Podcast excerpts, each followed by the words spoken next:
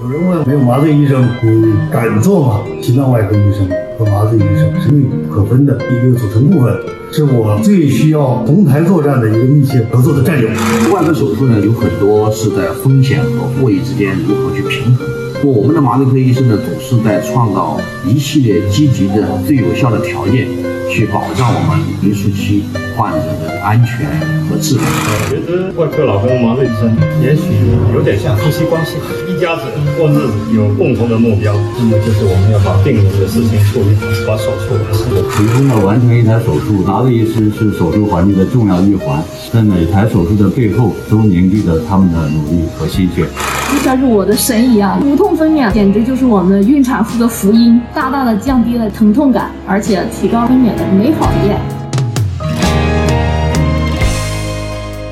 仅以本期节目献礼麻醉学，二零二三年中国麻醉周，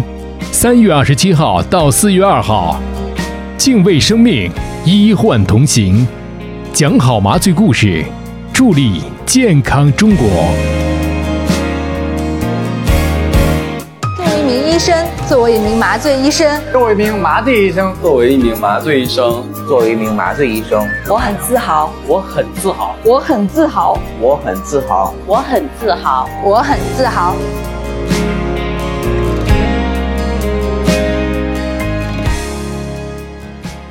我这行说来话长，之这病说来话长。在我们即将迎来的中国麻醉周期间呢，我们请到了一位大咖，深圳市人民医院麻醉科董欣彤副主任医师，董老师你好。哎，你好，大家好。董老师在第一期的时候，我们就麻醉科啊，在呃手术为术期的。之前手术之前的一些个误区跟大家去讲了很多，掰开揉碎，老生常谈，其实都是这些个可能大家不习以为常，但是非常常见的一些个误区，就像是麻醉之前不能吃东西这样的啊。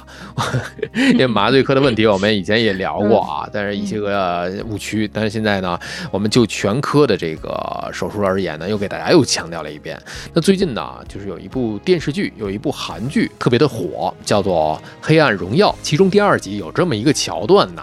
说这个有一个角色啊，颜真，他是想去做一个整形的手术。做手术之前被麻醉了，注射的是什么呢？是异丙酚，也是丙泊酚，它是一种典型的非巴比妥类的一个静脉的麻醉药，就是诱导他讲出了其中的一个案情的一个实情。所以就是还有其他的，我又想到了其他的一些影视剧，比方说还是一部韩剧，没关系，是爱情啊，它是描写的心理医生嘛。他说到了其中有一个叫做吐真剂的东西，就是巴比妥类的啊。对，所以说在影视剧当中，所谓的这个吐真剂，不管它是巴比妥类还是非巴比妥类，它是真的有这么一个东西存在，可以让大家去吐露真言吗？比酒还好使啊！酒后吐真言。那我来一个一个说哈。首先，我们先说这个异丙酚哈。异丙酚因为前一阵子韩国还有个明星，他被曝那个涉嫌吸毒，他被注射的也是这个异丙酚。异丙酚。异丙酚跟那个巴比妥呢，其实是两种不同的药哈。异丙酚一般注射完呢，他就会睡着。他应该不是用的是这个药，他可能写是写了这个药，但是其实异丙酚用完之后，它是让你，呃，能让你做美梦的一个药，它是能让你睡着的。所以很多像那些明星，可能平时存在压力大、失眠、睡睡不了觉，所以他要注射这个异丙酚。但是巴比妥呢，它是另外一种药，在我们麻醉中，它其实应该是叫那个硫喷妥钠，它是我们历史上也是用的比较久的、范围比较广的，所谓的叫。吐真剂哈，也也就是说，影视剧里面出现的这种，但凡是注射了能够让别人说出那种证词的那些药，应该是用的是它哈。它是阻碍了那种神经信号的传递，然后让人镇静下来的一种。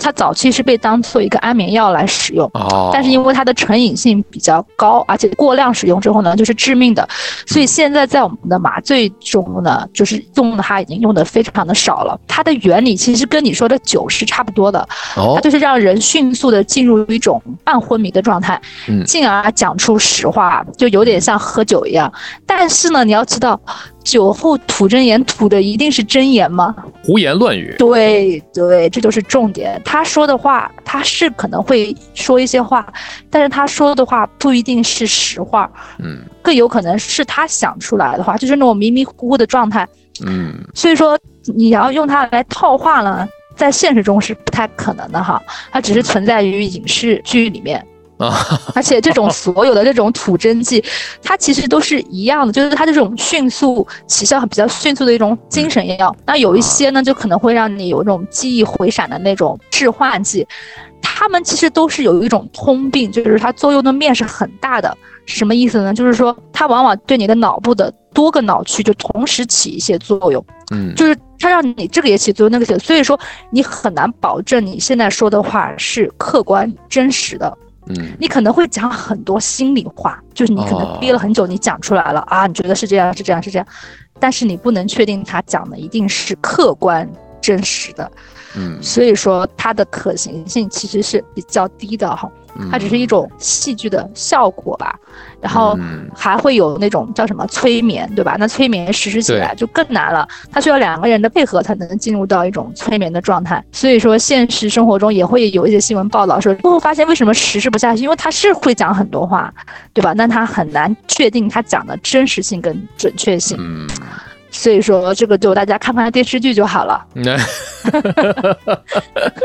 确实是有很多的这个电视剧当中用到了一些个，提到了一些个关于医疗方面的一些东西，说的好像乍一听，哇，是真的，这一丙酚真的是好厉害呀！那个时候巴比妥，然后听起来就是很有门道，很有出处。对对对，听起来很像那么回事，其实现实中没有没有，他就是在那影视剧里面，大家看一下就好了。这是一个问题，关于影视剧当中我们。所涉及到的一些个，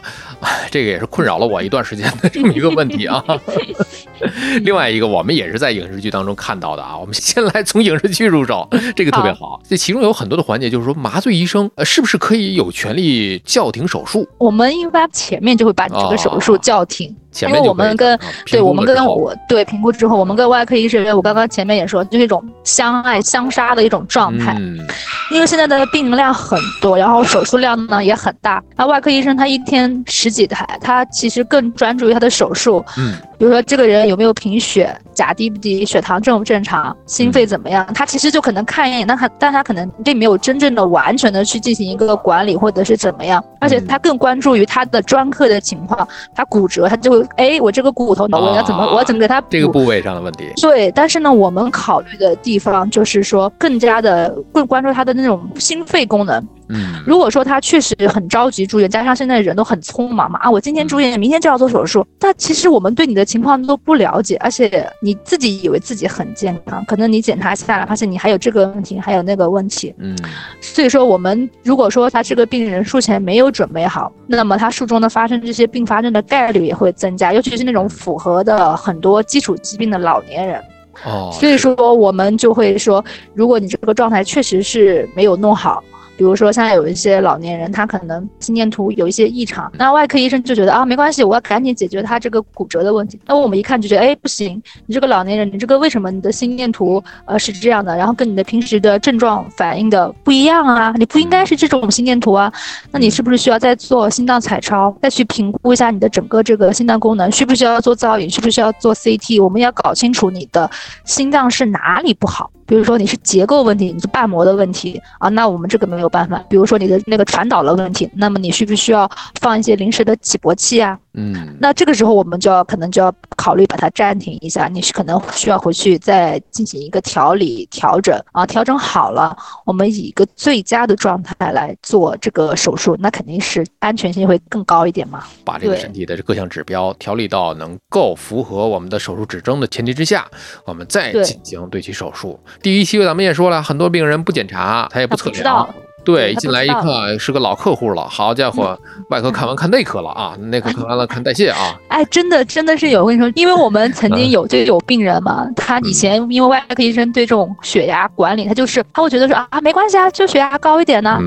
一直到发生过一件事情，就是这个病人他本来是要做个甲状腺的手术，当时我们应该是七点半上班嘛，他送来手术室门口，我们在楼下准备交班，然后那个病人就突然就叫不醒了，还好被发现了，赶紧就拉去。手术间一看，瞳孔也大了，这也不行了。然后我们就说这咋回事？赶紧拉去照 CT，就发现是个高血压性的脑出血。结果他这个甲状腺手术没做，就直接去做了一个开颅血肿清除手术。你看，从那之后，那外科医生对我们这种血压的管理，他们就再也不就不会嫌弃我们说啊，你们怎么又喊停？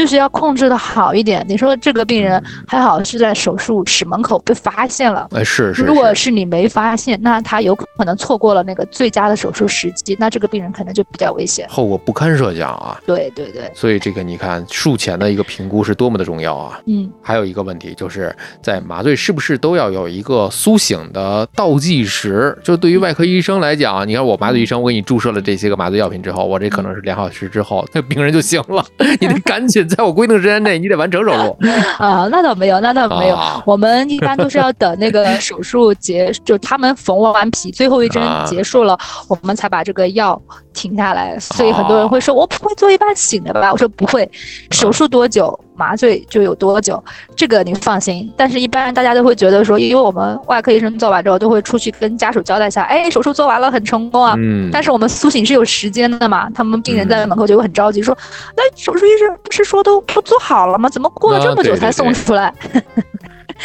因为就像你刚刚说的。像一个飞行键，它是一个平稳的一个降落的过程。我们基本上会根据经验，就大概能算出来它要多久能够缝完，多久我们停药，多久它会醒。基本上来说，药物代谢完，从身体从我的暂停注射开始到从身体排出去，呃，基本上是需要二十分钟的时间，二十分钟你左右就会醒过来。但这种是限于我跟你这种正常的年轻的，没有什么疾病的问题。那老人家肯定会再慢一点嘛，然后我们会让他在里面再恢复的久一点，醒得更好一点，然后让他能够配合我们能够活动。因为我们离手术室是有一个标准的，比如说你要能够意识清楚，我问你叫什么名字，能够回答。第二个就是肌力要恢复，我说哎，你跟我握握手，哎，他手上很有力，我们就知道哎，这个他的肌力恢复了。啊，对吧？然后他能不能不能够咳嗽？说你咳嗽一下，说明他这个吞咽反射、咽喉、咽部这个反，我刚刚说的这个反射，他恢复了，说明他不会有这种反流窒息啊，不会有这种危险。基本上我们会从这三个方面来去判定他 OK，他可以了，没问题了。而且外科医生有的时候不能催，我跟你说，这叫什么？欲速则不达。你催他，他反而缝不好，最后那几针 里面做的怎么样？其实很多时候病人不知道，病人他。对他这个伤口缝合，他能够看得见，他会说啊，我这个怎么缝的这么丑，是吧？所以说最后他们缝的时候，他很多外科医生他属于雕花性的缝，你不能去催他，你就是说好吧，你缝吧，你就缝吧，反正我们都陪着你一起，我们陪着那些外科医生从小医生变成大医生，看着他们一针一针的缝，一针针的缝，就是这样，不能催。很多人他会很着急，我就会跟他们讲，我说。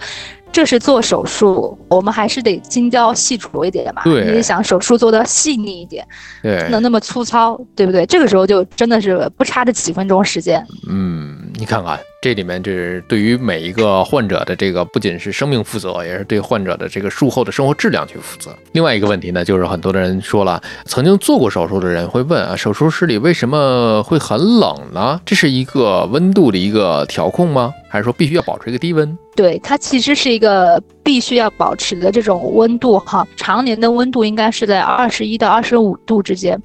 然后手术病人进去的时候，通常就是穿一件单薄的那个手术衣，所以他进到那个里面就感觉你进到一个空调房里，加上紧张啊，就觉得啊好冷啊好冷啊。那是因为手术室它对这个它这个温度啊，是对这个无菌环境是起着一个关键的作用。如果你温度越高，它带来那些微生物啊、那些病菌的那些数量就会增加。它在某种程度上呢，也会导致，就是说手术患者可能在手术室内感染率就会增加。但是它这种温度也不是说，哎，那我为了这个要这个无菌，我就给你降得很低，那也不是。因为 如果室内的温度太低了，比如说真的搞到十几度，病人就会出现一些低体温的情况。哦，所以说这个体温也是我们现在麻醉医生越来越重视了嘛。所以说进来之后呢，他只是那个瞬间可能会觉得冷，但基本上来说，他等他到了那个手术床上，我们大。部分的医院，像我们医院都算是做的比较好的了，就是会给病人进行一个加温。它会有个保温毯，会往里面吹那个暖气，就那个风暖风，然后把被子一盖，里面其实还是挺暖和的。就是那个进来的那个瞬间，在还可能还没有到手术床上的时候，就会觉得挺冷的。只要到那个手术床上之后呢，就会给他把这个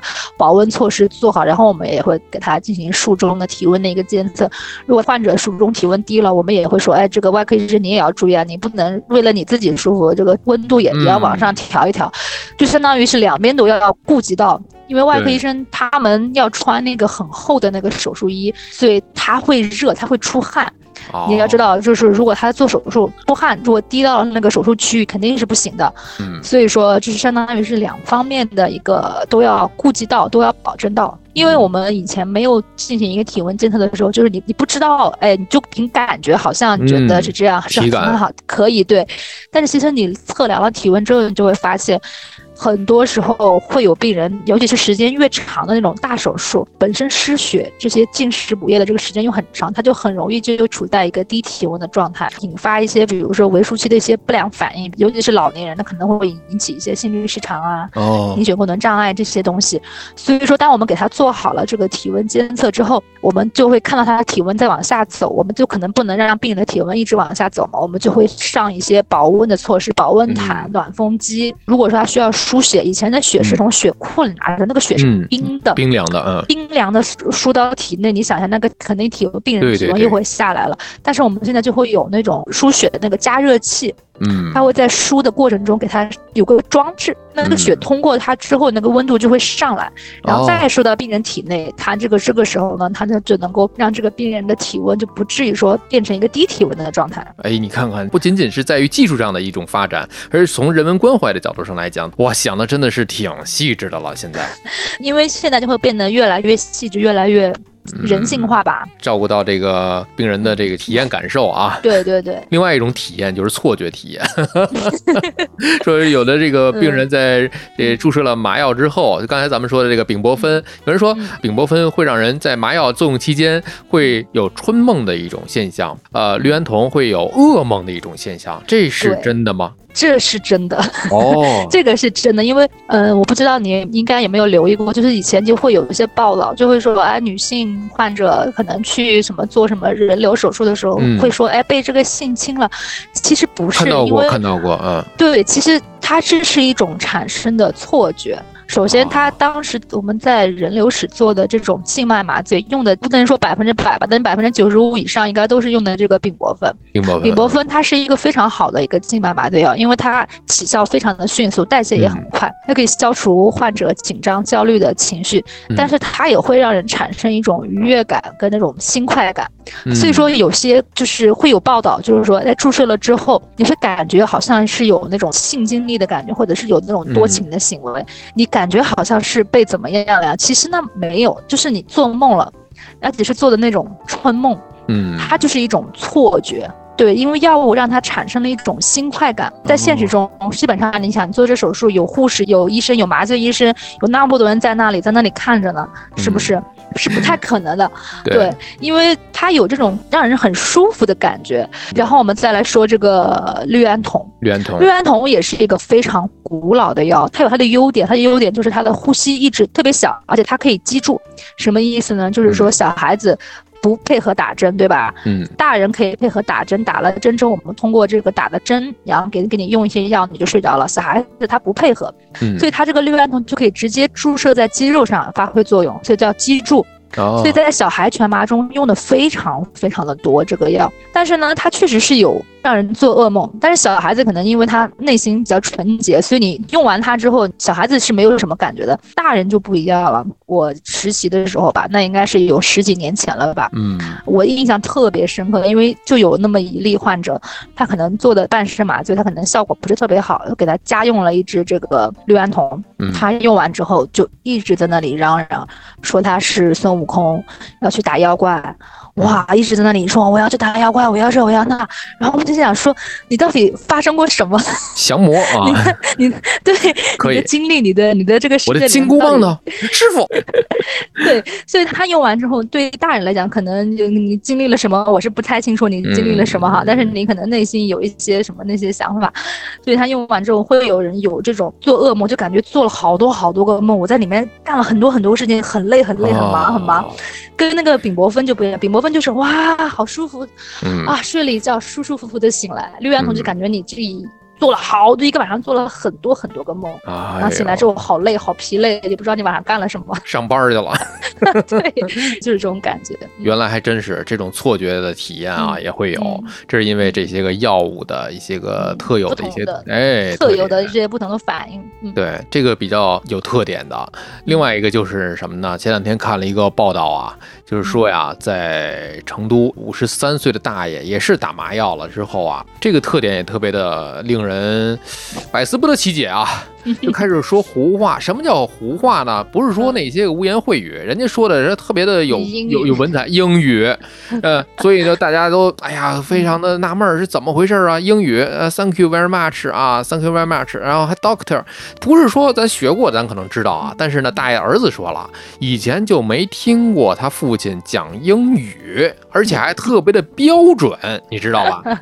他这种呢，他这种现象呢，就是有点类似于胡言。乱语的现象呢，首先他肯定是术后认知的一个问题。嗯，然后我看了他这个表现，因为我们在看过这个哈，我对这个这这个认知功能方面，因为因为他肯定是在我们在那个二零一八年有个指南，他就提出来，比如说有术后瞻望呀、术后认知功能障碍以及为首区认知神经认知障碍这三个概念。其实这个大爷，我觉得他应该是属于一种术后瞻望的一种情况，就是怎么说呢？因为他瞻望有分三种，一种是那种活动型，一种是高活动型，一种是低活动型。然后书中他这个瞻望怎么？怎么说呢？它就是一种是指着麻醉跟手术之后出现了一种急性的波动性的这种精神方面的一种变化，它可能会存在一些呃思维意识的混乱啊，注意力不集中啊，特点是比较急。他可能原来没什么症状，手术之前都没有说说话也好好的，突然手术之后，可能他说的话别人也听不懂，也可能他是说一些英文啊这些什么。但是他这种呢，我觉得他有点像那个谵妄的那种高活动型，就处于一种亢奋、激动，而且处于那种话多的那种状态。他这个情况呢是比较少见的，大部分人的谵妄呢是处于一种低活动型的，就是说比较容易嗜睡啊、淡漠啊、反应性降低啊。当然还有就是说两种状态都有的，但是一般来说就是说几天就能够恢复到术前。哦，那趁这几天赶紧去考一个英语、雅思什么的。对他可能那几天突然就是这个精神、这个意识的这个认知的状态可能有一些变化，所以他会有这种标英文的这个情况出现。但是，一般您不会持续很久，可能过几天就就恢复到之前了。就是很诡异的点是什么呀？因为之前我也看到有的报道说是外国人出现了这种情况呢，说中国话，这个大爷呢说英语，前提都是什么呀？就是好像这个大爷咱不知道啊，就是前提人家没学过这方面的语言呢，关键是怎么就？出出来的这个句子呢？这很神奇，是吧？对，因为他就是处于一种思维混乱，可能他以前有在某个地方听过哦，他那个时候就是就是他脑袋发生了什么，就是怎么说呢？因为他这种机制其实是比较复杂的，就是这个术后瞻望这种，他就是属于一种思维意识的混乱。可能刚好你看到的这两个视频，就是一个说中文，一个说日文，但是也有那种就是胡言乱语的那种，胡言乱语，他可能就在那里乱说。乱。人的大脑真的是太神奇了，他没有系统学过，但人听过就有可能会印下来。对。他可能突然就在印在脑他的脑海中，所以他的他这个时候胡言乱语的时候，可能就突然就就说了出来。因为他这个瞻望的机制呢，确实是比较复杂。一个是手术，他发生了手术；一个是麻醉，就很难完全去解释的很清楚。因为这个机制到目前为止也是还在研究过程中。因为有些人就会说是麻醉导致的，有些人是说手术导致的。但是从目前的研究呢，就是倾向于两者因素的。交互的一个作用，对叠加作用，因为年纪比较大，唯一确定的就是年龄，你年龄越大越容易会发生这种情况，以及他做手术的一些特定的，比如说心脏手术概率可能就会可能心脏百分之四十五十，还有包括一些骨科手术，它可能发生的率就比较高一点。就但是具体的情况就很难讲，还有一些就是说可能在 ICU 里面住的时间比较久了，对对对，发生这种术后谵妄的可能性也会比较高，因为他在里面没有陪护，然后一个人又在里面，时间一长就很容易出现这种精神啊、认知啊这种状态，大部分是可以自愈的，嗯，一般来说五到七天吧，就是恢复到之前那个状态。哎，说到这个谵妄这个问题啊，我想到我们之前这病说来话长第十五期急诊危重病科。科啊，蒙医生他在讲的时候就讲到了这个所谓的鬼故事嘛。我们先给大家讲了一些个所加引号啊，我 们不传播这些个封建迷信啊，就是说这些个恐怖故事。就说值班的时候啊，老爷爷看到了门口有两个人，一个人穿着白衣裳，一个人穿着黑衣裳啊。大家想一想就知道了。还有的患者呢，车祸患者，因为要截肢嘛，他一开始还好的，后面可能也产生了这种谵妄的这种临床表现。他说每天看到有人拉我去火葬场。你看，这就是在 ICU 里面，一是你见不到自己的亲属，再一个是自己经历了比较大的一些创伤，是心理啊，各种压力都有了，包括 ICU 那个环境，你好人进去都会压抑的，嗯，所以瞻望的这些可能性就由此而来了。对对对。你看，说到瞻望啊，我们聊到了这些，其实，在临床上瞻望还是挺多见的，有的时候，尤其像 ICU 这种。对对，其实大部分的瞻望是属于那种就是低活动的，就是比较嗜睡不多话，但是偶尔也会有这种就是亢奋的、激动的，就是那种话多的表现也会有。嗯。你看，这是一个问题啊。根据这个新闻，会标注一下这个新闻的一个来源。那另外一个问题就是说，我们其实刚才已经在第一趴的时候给大家去解答了这个问题，就是麻药量是不是根据我们病人的体重来决定的？嗯，是是的。其实我之前，因为我之前因为我们科也要做一个视频吧，我当时就在门诊也采访过很多病人。我问他们，我说你们对马队的印象是什么？他们很多人都会哦，怕你麻药给太多醒不过来啊。其实这个担心是比较多虑的，因为我们给药都是经过一个计算的。我看着你这个体重会有个标准的一个计算的一个公式，然后每种药都会有它的一个安全的一个剂量范围，所以是不用太过担心的。这不是买菜啊，买一斤饶二两。啊，对对对，因为我们做的病人比较多，基本上平时这个药怎么用，就是我们心里已经非常的清楚，而且已经映入到我们的骨髓里了，你知道吗？你看看，这就是比如说你说五十四公斤的人跟五十五公斤的人用的药，那基本上差不多，因为差那么零点几毫升，就是你基本上看不出来差别。那你说五十公斤跟六十公斤的人用的药一不一样？那肯定是还是有一定差别的。那成人的量跟小孩的量用的一不一样？那肯定是不一样，因为小孩肯定是要更精确、更精准。但是大人基本上来说，我们做的大人还是比较多。我基本上看一下，我大概就知道你的体重是多少，你这个用药多少，就是你所有的常规的我们经常用的这些药量，我就是已经在我的在我的脑海里，在我的本能反应里，我就是已经能够看出来了。所以说，因为药并不是随便给的，是看你的这个体重来给的。这个将来的这个副业都想好了，就是去做服装生意。一看一眼，你啊，叉 L 幺七五的，你那个是 M 码的，这是这这也是技能，这真的是。但是病人还得是上秤去称吗？体重还得是精确计算。也不用，就是基本上来说说一个大概，因为成年人，我刚刚说了，比如说五十四公斤，有些人很计较，他说我一百零八点二，哦，对吧？他告诉你的时候，他会他会说小数点后，其实就是你接略等于五十五公斤，然后略等于这个时候我们算法就是基本上是差了零点，可能算下来，如果真的计算差了零点零一毫升，你说这样的细微的差别，其实就可以忽略不计了，因为就差不多嘛。但是确实是五十公斤跟六十公斤，五十公斤跟七十公斤，你这种明显的有十五公斤或十公斤的差别，那这种差别是有的，明显差别了。对，明显差别，或者是说，比如说有一些药物的浓度，比如说我们在做椎管内麻醉或者是神经组织麻醉的时候，我们有一些局麻药。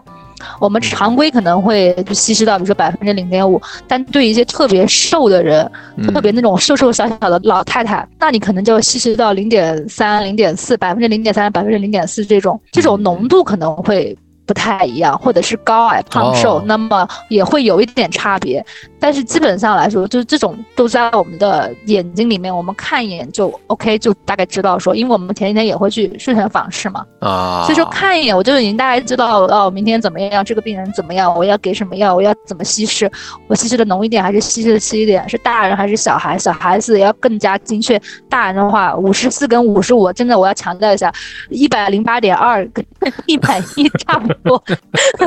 嗯，就 就没关系。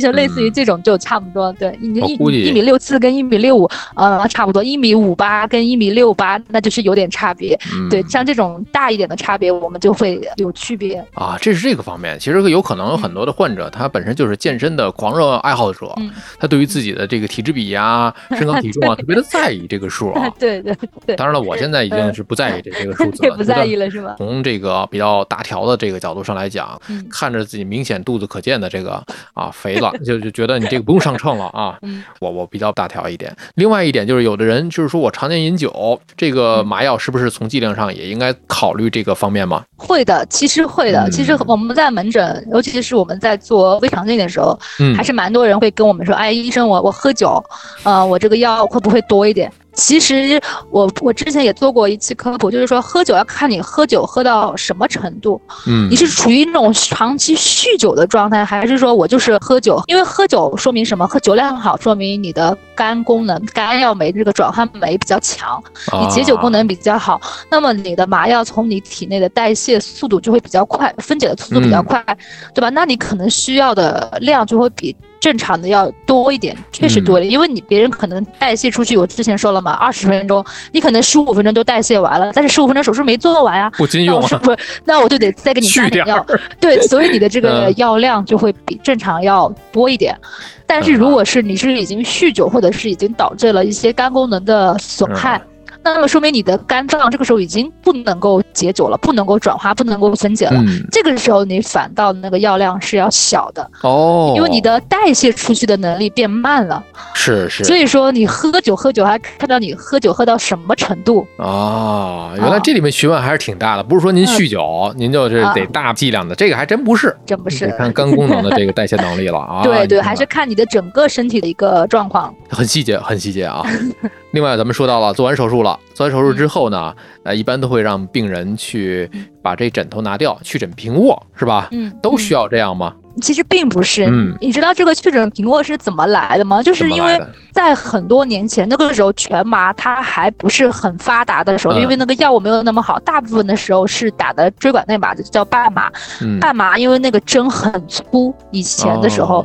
然后脑接露出来的比较多，所以术后发生那种低颅压性的头痛概率比较高，所以那个时候就会说你们一定要去枕平卧，躺六个小时。嗯但是随着现在这些，一个是比如说那个针越来越细了，你嗯发头痛的这种概率越来越小了，另外就是全麻的比例比以前更高了，嗯所以说并没有说一定要要求说你一定要完全的去枕平卧，嗯反倒是我们现在更多的提倡说你术后醒来之后把床头抬高一点，抬高哦大概三十度，这样反倒有利于病人的舒适以及呃嗯呼吸。因为像你刚刚前面说了，那个打呼的病人，对吧？他其实完全平卧，他那个整个舌头就会后下坠，就会阻塞到气道。对对对对你把床头抬高一点，他反倒那个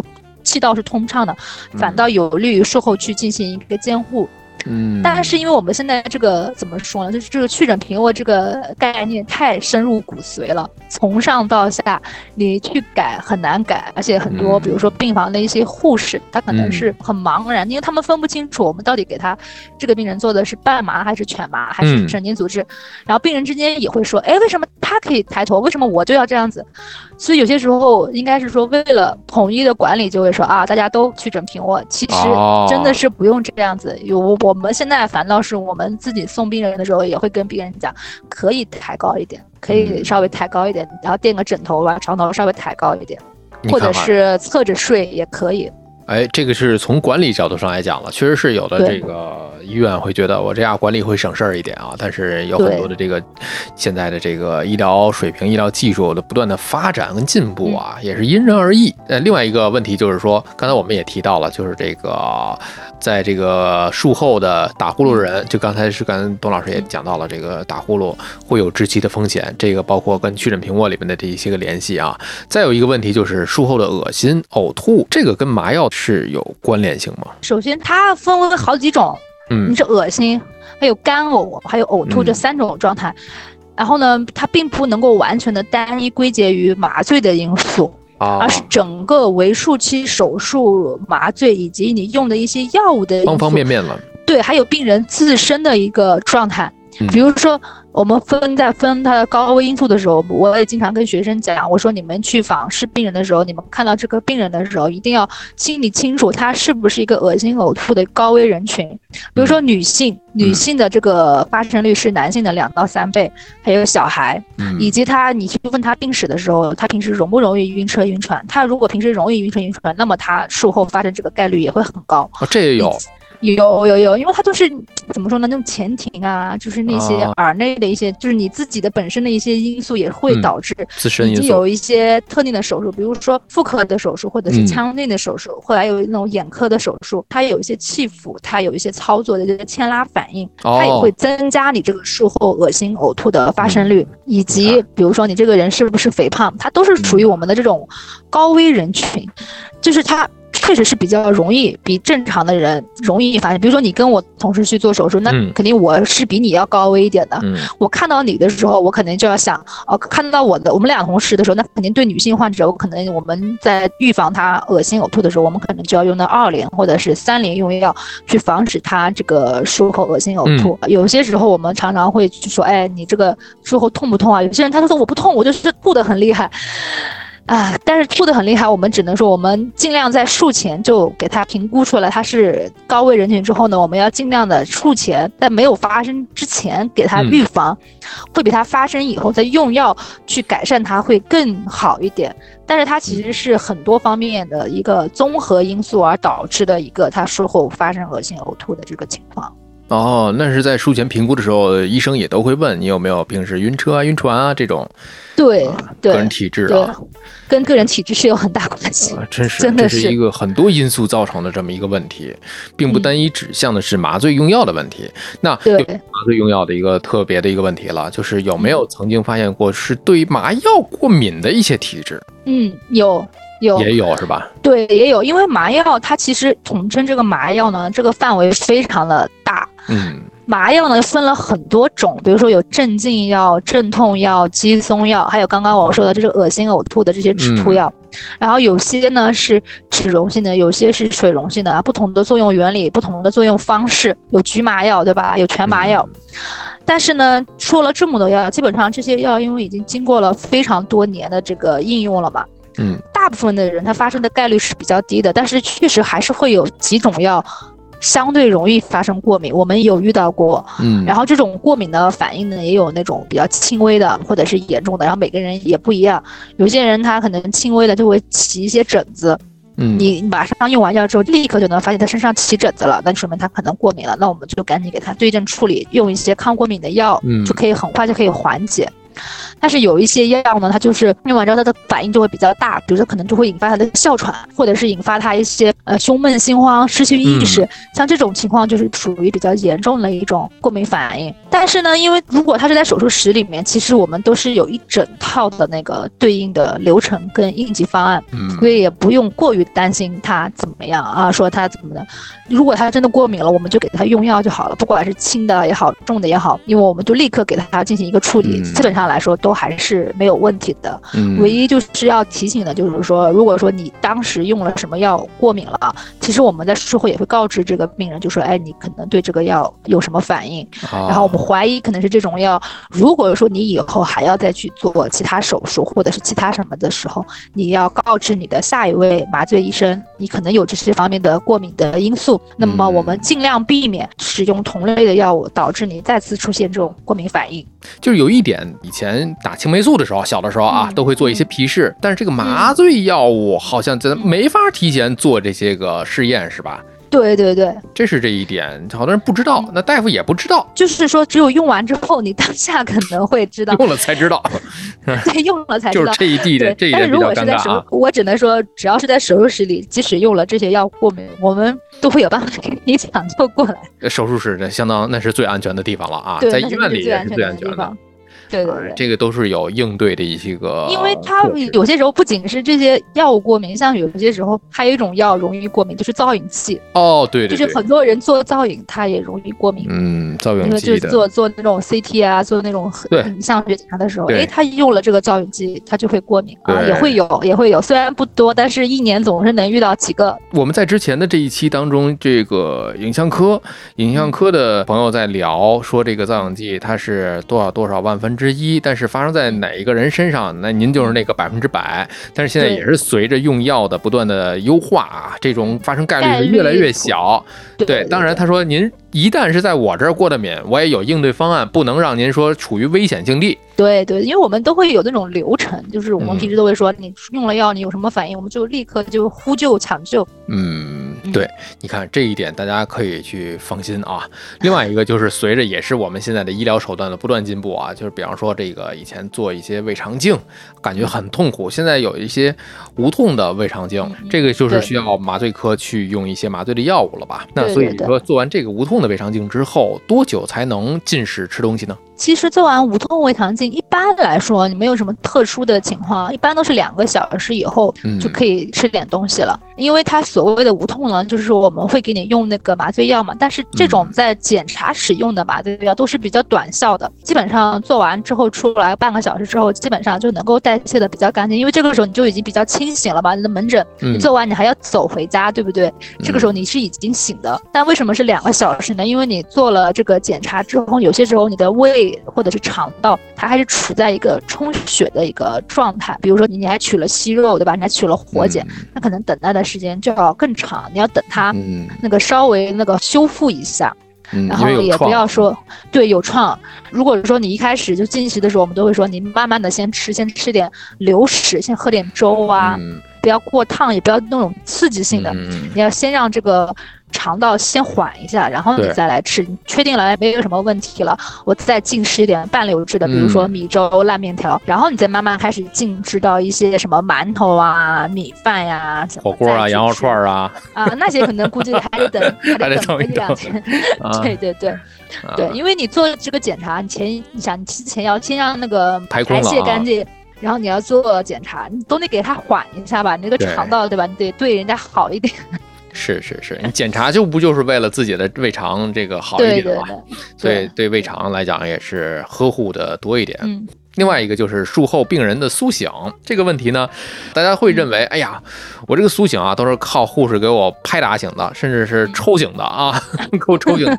这是靠自然苏醒吗？还是说真的是有那种？当然了，对于这个苏醒延迟，我们在后面的这个节目当中也会涉及到，我们可以先浅谈一下啊，就是说这个苏醒这个问题，我们不涉及到用一些什么苏醒药物来让他醒吧？呃，一般来说，我们都是还是相当自然自己苏醒，因为我们的药就是代谢完。完了，我之前说了二十分钟左右就会代谢完，代谢完你就会醒过来，就是这种醒，就像你睡觉醒啊，你可能听到了一些声音，你可能听到了我们在交谈的声音，你就醒了。也许你可能是被憋醒的，也许你可能就是自然的醒了，因为你醒了。什么叫醒？就是说我们这个药物代谢完之后，之前我不是说插管嘛，你的那个呼吸是靠呼吸机来控制的嘛。你醒了之后，你自己的这个呼吸的这个力气，这个肌肉就恢复了。嗯，你自己的肌肉就要开始动了。那那么你就会产生一个人机对抗的这个过程，就发现哎，怎么好像有人在控制我的呼吸？你说不行，我要自己呼吸，我要自己呼吸。你想，你这个力一出来，自然而然你就醒了。其实大部分情况下还是自己醒的，除非你说啊，有一些情况，就像我刚刚说的胃肠镜嘛，因为它检查很多很快，嗯，你没有办法说我每个病人都让你醒二十分钟才做下一个，那你说这一天一个上午才能做几台，对吧？对，我们一般只有像做胃肠镜啊这种手术这种检查，我们可能需要更快的速度，因为要周转率嘛，我们可能会用到一些拮抗药。来让这个病人尽快醒过来，但是如果是手术的苏醒，我们还是会让你自己醒。嗯嗯，除非就是说那种，比如说你可能做了脑部的手术哈，那你可能确实这个你的脑部的神经支配，如果说术中损伤了，那你可能就会影响到你这个人的意识。那我可能对苏醒的状况可能确实是醒的比较慢一点，就是时间很长，对吧？那我可能也会用一些想办法用一些药物，然后让你醒过来，因为我们一定要确定你醒过来，呼吸没有问题了，才能把你送回病。方。从我们这个麻醉的三驾马车上来讲啊，肌松、镇静和镇痛。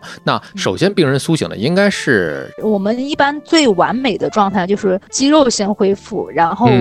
意识恢复，这是比较好的。如果说你意识先恢复了，肌肉还没恢复，这种就是你之后会涉及到了一个什么问题，就叫术中知晓的问题。术中知晓啊，你就是说你有意识了，我要醒了，但是我自己没有力气呼吸，对，就是你会有一种那种濒死感，你是感觉很不舒服的。所以我们尽量是让肌肉先恢复，肌肉恢复了没关系，你意识没恢复了，大不了就还在睡觉嘛。但是你只要这个镇静这个药代谢完了之后，你的意识恢复了，哎，你就很自然的醒过来，而且你醒来之后是没有什么不舒服的感觉，就体验感很好。嗯，体验感就很好，就是我就像睡了一觉，哎，我就醒过来了。那就说在肌肉恢复了之后，肌肉的自主呼吸恢复之后，我们它会有一个自主呼吸的一个一个功能，这时候再去进行把这个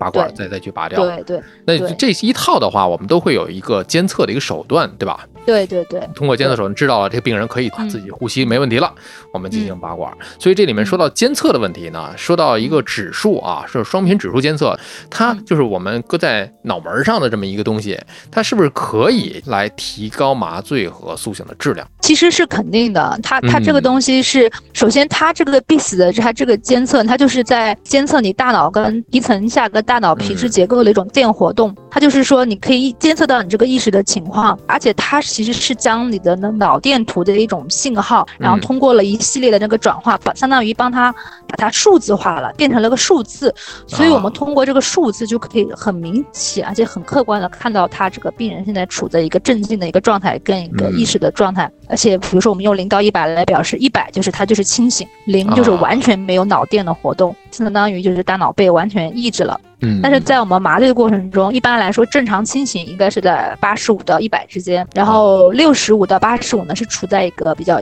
一个镇静的状态。那么我们在麻醉，比如在手术的过程中，我们应该是在四十到六十五之间，它就在这个地方波动，我们就可以看到它这个指数的这个变化。哎，我就知道它我们现在处在一个什么样的变化。那么我们在手术中除了观察患者的什么血压呀、心率啊，我们来判断我们的麻醉深不深、浅不浅，对不对？我们也可以通过用 BIS 来评估我们这个镇静的深度，尤其是一些大手术或时间长，或者是高龄的老人家，我们希望更精准的去用我们这个药。我们也不希望它过深，也不希望它过浅。嗯，那么在苏醒的情况下，我们通过它这个变化趋势。就可以知道了。比如说，他之前在手术中一直是四十五十多，他慢慢慢慢慢慢的变到了六七十七八十，我就知道，哎，这个病人快醒了，差不多快要醒了。嗯，如果他手术刚好快结束了，那我就可以准备停药了嘛，这个状态就比较好。如果手术还在进行，那我就知道，哦，完了，这个时候麻醉浅了，我赶紧把那个药再给你用大一点，把这个麻醉再加深一点。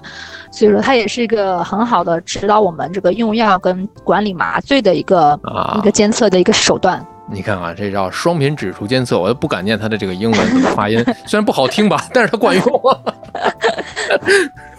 呃，不太敢念，不太吉利啊。没事没事啊。他对于这个还有另外两个评分的方法，比方说这个格拉斯哥评分法，还有一是阿帕奇评分法。那可不可以就是说，BIS 作为独立的评判，还是不是我们要综合这种系列的评分方法去判断神经的系统的这种个预后判断的标准？其实我们就是你刚刚说已经说了，其实我们在临床上做决策的时候，更多的是一种综合判断、综合去考量，因为没有。有一种监测手段，它是可以完全兼顾所有的特异性啊、敏感性啊、准确性。每个评分的监测或者手段，它都有它的优点跟缺点。啊，比如说对于一些 ICU 的他这些昏迷的患者，他的神经功能的评估，我们除了一些啊脑干的一些反射或者是疼痛刺激的反射，还有这个 GCS 的评分。那么我们要综合的去判断他这个情况，因为 GCS 的评分它是作为一个应用于最广泛的一个昏迷程度的一个判定的一个评分。对，它反映的是神经功能的指标，就是这个神经功能现在怎么样了。但是它的缺点是它比较主观性，然后呢加上它你可能眼部。比如说，如果你有水肿，你可能现在正在气管插管，你那么麻醉药物也会影响到它这个评分。嗯，然后另外那个 APEC 它这个评分呢，它它是有三个组成部分组成的，什么电生理参数啊、慢性健康啊，还有年龄啊，嗯，它能够很好的去评估这个病情，它也能够有利于医生去制定这个治疗方案。比如说，但是它更适合于。去动态的去评价一些治疗的效果、药物的疗效，它能够提供一些比较量化的一个数据。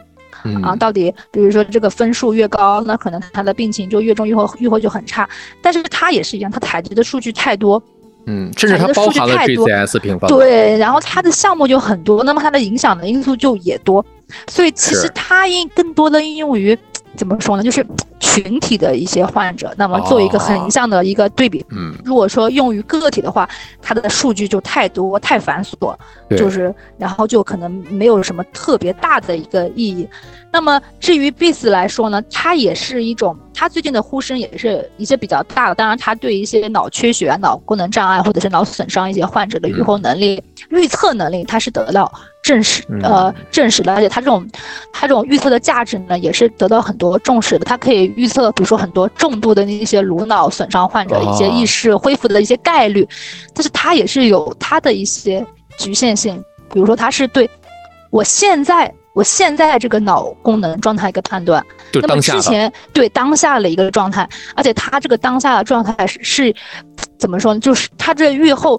他可能是与前前后后的治疗是密切相关，但它只能够反映我当下的。这个状态，而且它也会有一些假性的一些升高，也会受到一些电信号，对，因为它是一个电信号，对，所以它会有受到干扰。比如说你骨骼肌收缩，你可能会有包括一些器械性的，呃，电子设备的那些什么呼吸机啊，什么这些也会有一些电信号。那么这些电信号在一起也会对它这个数值。导致一些干扰，嗯，所以说我们说我们在评估它到底预后怎么样的时候，我们还是倾向于全方位的或者是综合的考虑，而且还要看你到底是用它来监测干什么。啊，比如说你光用 BIS，那么我可能还是要结合临床呀，就是脑部的一些影像学的一些检查呀，以及它脑干的功能，我到底是要测定它的功能，还是测定它的信号，还是测定它的预后？到底是它的结构问题，还是它的功能问题，还是它的传递问题？就是你到底要监测什么？而且要统一的来判断，我是要看它的疗效，还是要看它的预后？以及就是可能你在做研究，你专门去做研究的时候，它可能单独的某一个会说，哎，它的价值比较大，但是在实际的在临床中。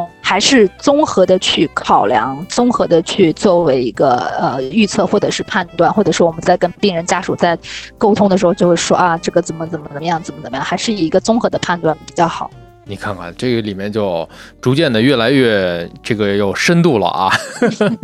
从最一开始的我们去聊从影视剧的这个代入啊，然后去聊一聊，因为有的现在听友确实是水涨船高了，呃，有很多的这个病患也是自己的了解的知识层次啊、程度啊，就特别的有水平，质量很高，所以也是满足了一些人，可能是包括对于一些医疗知识爱好的，或者是有探索心的这些朋。友啊，也是满足大家的一些个提问啊，所以说我这个设计的问题也是慢慢慢慢可以往下深入一点。嗯，但是呢，我们还有一些专项的问题。那今天呢，就是跟董老师啊聊的这主要还是一些个误区和常识。但是呢，后面等到董老师到了北京之后呢，我们有机会去当面的啊，面对面的再去聊一些个专项的问题。就比方说我们刚才提到了书中知晓的问题，包括一些无痛分娩的问题，都是一些可以单做一些话题来聊的一些这些主题都挺也是息息相关，也是大家去关注的，甚至可能在业界也经常会去探讨的一些个问题。嗯，所以我们也期待着董老师这两期节目之后，我也去收集一些大家的一些个。